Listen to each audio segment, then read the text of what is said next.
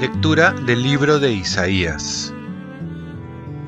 Así dice el Señor, como bajan la lluvia y la nieve del cielo, y no vuelven allá sino después de empapar la tierra, de fecundarla y hacerla germinar, para que dé semilla al sembrador y pan al que come, así será mi palabra que sale de mi boca.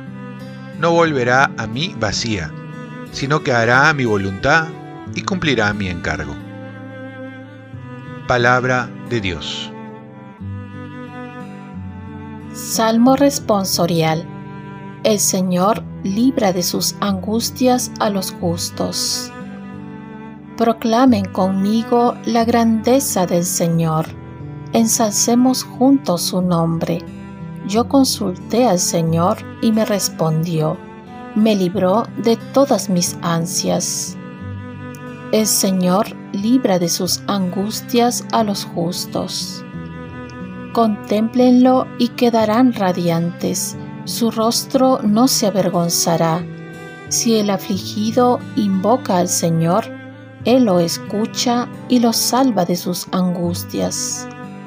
El Señor libra de sus angustias a los justos.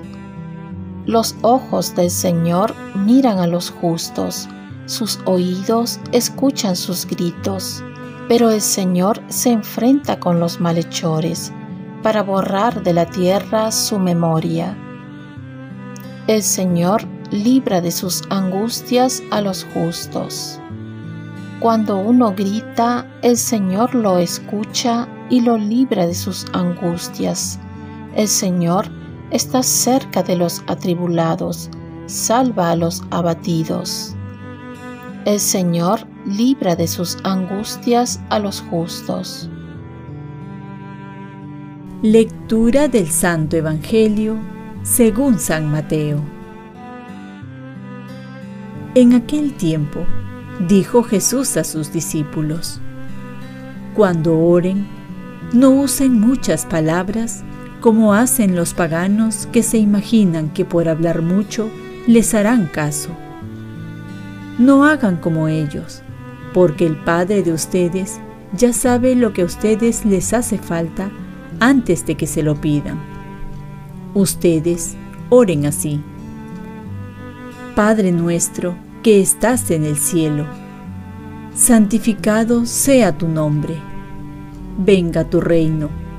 Hágase tu voluntad en la tierra como en el cielo. Danos hoy nuestro pan de cada día Perdona nuestras ofensas, como también nosotros perdonamos a los que nos ofenden.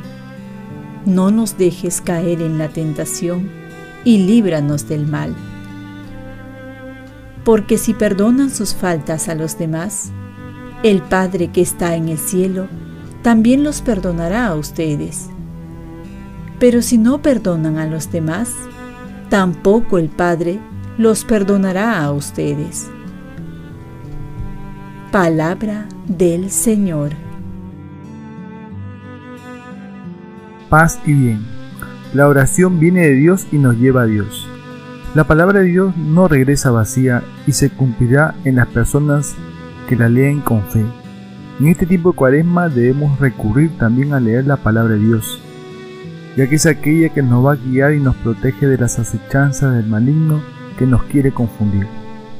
Toda la escritura es inspirada por Dios y útil para enseñar, para reprender, para corregir y para instruir en la justicia a fin de que el siervo de Dios esté enteramente capacitado para toda buena obra, según de Timoteo 3:16.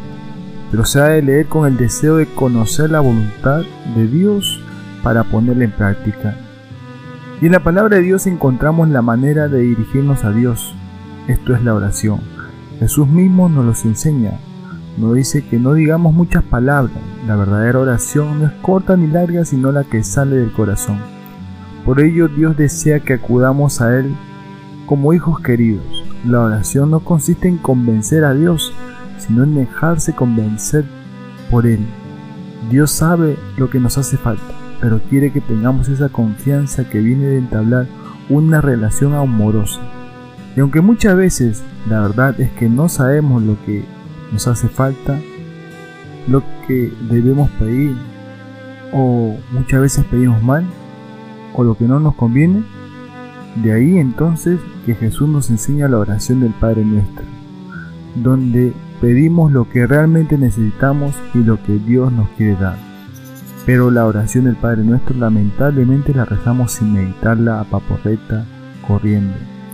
Por ello conviene que nuestros labios estén en consonancia con nuestro corazón y nuestro deseo para realmente apreciar la oración perfecta del Padre Nuestro y recibir sus bondades.